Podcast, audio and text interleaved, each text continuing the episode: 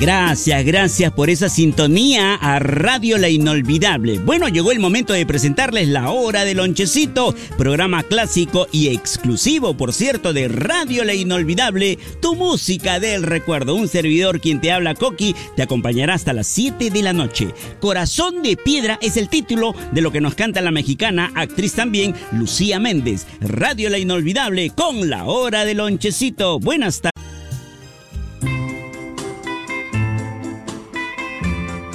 Pero claro que sí, en la hora el lonchecito de Radio de la Inolvidable, esta canción es obligada, infaltable, siempre, siempre solicitada a nuestra programación. Y todo porque se trata de la mamá. Tanto la mamita aquí en este mundo como las que están en el cielo. Para ellas, un amor eterno. Y tenía que ser el gran Juan Gabriel para que les cante. Un artista muy, pero muy querido por todas las madres del Perú y del mundo. Amor eterno. Para usted, señora, que nos... Radio La Inolvidable. Sí, ya está anocheciendo, qué rápido. Estamos presentándote el programa La Hora del Lonchecito de Radio La Inolvidable. Y un amigo artista es Elino. Y esta es su canción principal, la que más destacó. En verdad fueron dos que sonaron muy fuerte en el Perú en la década de los 70. Eran No son palabritas y este tema, La chica de la boutique. Una canción muy alegre, por cierto, en el género musical del pop.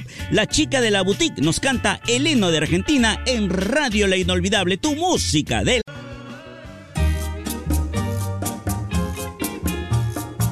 Déjame vivir, déjame vivir, mamita linda. No, ese es el título de la canción, por cierto, lo que nos trae Rocío Durca, la gran cantante española, al lado de Juan Gabriel, que nuevamente pisa el escenario de la hora del lonchecito. Y con este tema titulado Déjame vivir, vamos a finalizar nuestra edición correspondiente a hoy, miércoles 22, sí, miércoles 22 de febrero. Gracias por la sintonía. La hora del lonchecito llega a su fin y vuelve, si Dios lo permite, el día de mañana jueves. Hasta mañana, amigos del volante. Hasta mañana y chao, Paolita.